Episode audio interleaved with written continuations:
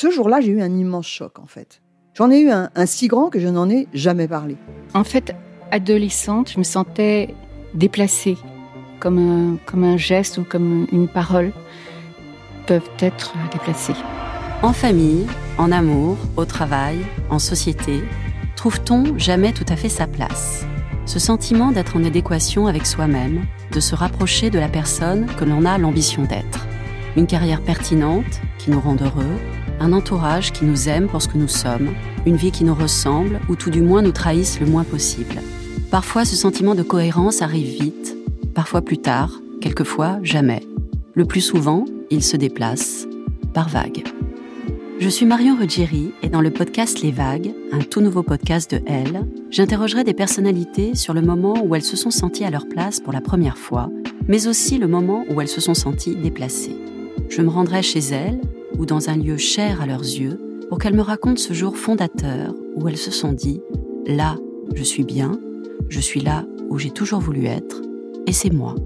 Découvrez et écoutez les vagues à partir du 24 octobre sur toutes les plateformes de podcast. Bonne écoute.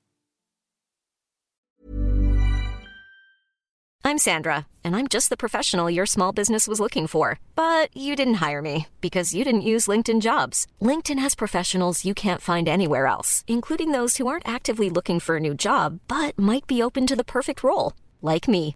In a given month, over 70% of LinkedIn users don't visit other leading job sites. So if you're not looking on LinkedIn, you'll miss out on great candidates like Sandra. Start hiring professionals like a professional. Post your free job on linkedin.com/people today.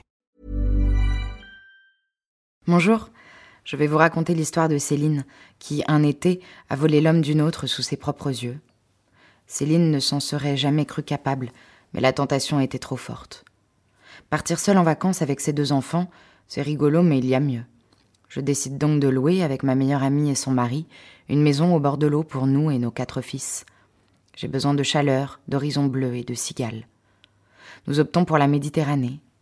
Comme la maison est grande, Bruno, le mari de Nathalie, propose d'y convier Pierre et Fabienne, un couple d'amis que je ne connais pas, mais dont Nathalie me dit toujours du bien.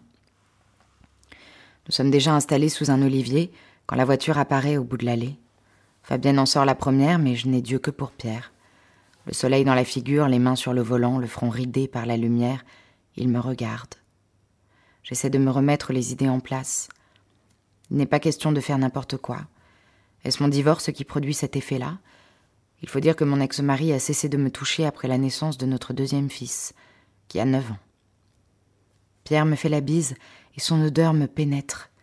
Des papillons me montent à la tête, tandis que mon cerveau analyse chaque fragrance que Pierre exhale.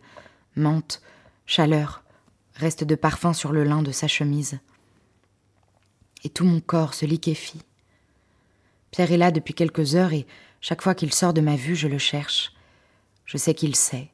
Je sens qu'il sent. Et cette attirance mutuelle qui a germé en une fraction de seconde ne s'estompe pas au fil de la journée. Le soir, à table, alors que nous nous asseyons côte à côte, nos genoux se frôlent. Nathalie parle de mon récent célibat, annonçant à qui veut l'entendre que les hommes sur la plage n'auront qu'à bien se tenir. Mes fils râlent de ces mauvaises blagues. Fabienne se joint à Nathalie pour me souhaiter bonne chasse. Et à ce moment-là, la main de Pierre effleure ma cuisse. Je suis en nage. De la racine des cheveux à l'arrière des genoux, mon corps libère de l'eau. J'ai l'impression de me défaire de kilos de trop ces kilos de lourdeur sentimentale, d'échec.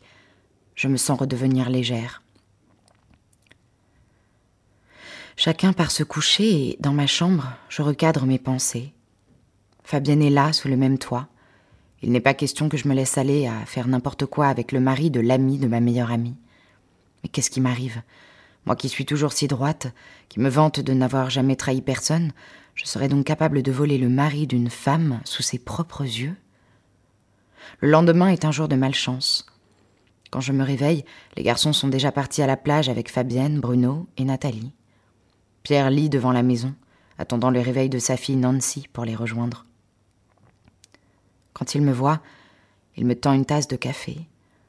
Je m'assieds à côté de lui et une vague d'émotion me recouvre. Je voudrais dire un mot sur Fabienne, afin de placer une sorte de barrière entre nous, mais je me tais. Nos yeux se croisent, s'agrippent et se dévorent pendant de longues secondes. Je fuis son regard, je me lève et pars sous la douche. Ma situation est impossible. Je refuse de m'autoriser une telle légèreté, mais mon corps désire Pierre à un point tel que je vais devenir dingue si je reste ici avec lui. Alors que je cogite sous la douche, la porte de la salle de bain s'ouvre. Pierre la referme à clé derrière lui, me pose la main sur les lèvres et entre avec moi sous l'eau chaude. Nous faisons l'amour comme si c'était la millième fois. Ce corps inconnu me connaît. Nos souffles restent silencieux, profonds comme deux extases muettes. Subjugué par la violence de notre élan l'un pour l'autre, je perds la tête. Je n'ai jamais aussi bien fait l'amour. La petite voix de Nancy qui appelle son père à travers la maison nous ramène à la raison. Pierre se rhabille et va la rejoindre. Je reste là, anéanti, ivre d'amour, de bonheur et de culpabilité. Nous partons tous trois à la plage pour rejoindre les autres. Fabienne a déjà repéré pour moi tous les célibataires. Nathalie me présente sa propre liste, et nous rions entre filles. Si la situation était autre, Fabienne pourrait devenir une bonne amie. Je passe des heures dans l'eau, afin d'éviter d'établir toute connivence avec elle. Quand nous rentrons à la maison et que Pierre me frôle, alors que nous préparons le repas tous ensemble, je ne veux plus qu'une chose, lui. Dès lors, tout est prétexte à nous retrouver en tête à tête.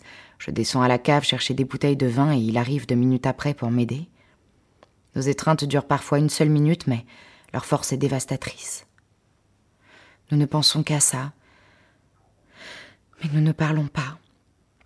Comme deux enfants ont joué, nous inventons des stratagèmes. Graves comme deux malfaiteurs, nous apaisons nos craintes dans nos ébats. Nous ne parlons de rien, et surtout pas de la situation. Nous sommes purement aimantés l'un par l'autre et survoltés dès que nous ne pouvons pas nous toucher. Hier soir, Fabienne est allée se coucher un peu plus tôt. Nous avons traîné dehors, Nathalie, Bruno, Pierre et moi. J'avais l'impression d'être en couple, en vacances avec ma meilleure amie. Quand Pierre est allé rejoindre Fabienne, j'ai eu un choc. Je me suis demandé s'ils faisaient souvent l'amour ensemble. J'ai posé la question telle qu'elle à Nathalie qui m'a répondu ne pas connaître assez Fabienne pour pouvoir me renseigner sur la fréquence, mais qu'elle la connaissait quand même assez pour me dire que c'était oui. Je m'en suis voulu de ne pas tout lui raconter. Mais qu'aurais-je ressenti, moi, si Nathalie avait couché avec le mari d'une de mes amies, présente de surcroît? Cette nuit-là, Pierre est venu me rejoindre dans ma chambre. Nous avons fait l'amour des heures. Rien ne pouvait nous séparer. Il est parti à l'aube. Pendant le petit déjeuner, alors que Pierre tardait à nous rejoindre, Fabienne nous a dit qu'il avait souffert d'une grosse insomnie et qu'il était parti marcher. La semaine a continué. Je n'avais qu'un seul but, faire l'amour avec lui et que personne ne le sache. Avec Pierre, j'ai trouvé le soleil d'été que je cherchais, celui qui brûle et qui dévaste. Mais je n'assume pas la trahison. Quand la semaine s'achève, nous nous promettons de dîner tous ensemble à la rentrée, et la voiture de Pierre et Fabienne disparaît à l'angle de la route. À cette seconde, je me jure de ne jamais le revoir. Je crains que mon corps ne me hurle l'inverse, mais non, je le sens apaisé, soulagé, comme si ma trahison s'éloignait. J'espère ne pas manquer de volonté. À peine une heure après son départ, Pierre m'envoie un texto. Je n'y réponds pas. Comme l'a dit Nathalie quand ils ont quitté la maison, Fabienne et Pierre sont magnifiques ensemble. Alors je veux les laisser en paix. Je ne sais pas à qui je fais cette promesse. C'est sans doute à l'homme qui viendra pour moi, car, grâce à Pierre, mon corps s'est réveillé. Je veux penser que cette folie a juste servi à ça. Oui, je crois que mon corps est de nouveau prêt à aimer. Quelqu'un de libre. Voilà, c'était mon histoire. Je vous dis à très bientôt. Mom deserves the best, and there's no better place to shop for Mother's Day than Whole Foods Market. They're your destination for unbeatable savings, from premium gifts to show-stopping flowers and irresistible desserts. Start by saving 33% with Prime on all body care and candles. Then get a 15-stem bunch of tulips for just $9.99 each with Prime. Round out Mom's menu with festive rosé, irresistible berry chantilly cake, and more special treats. Come celebrate Mother's Day at Whole Foods Market.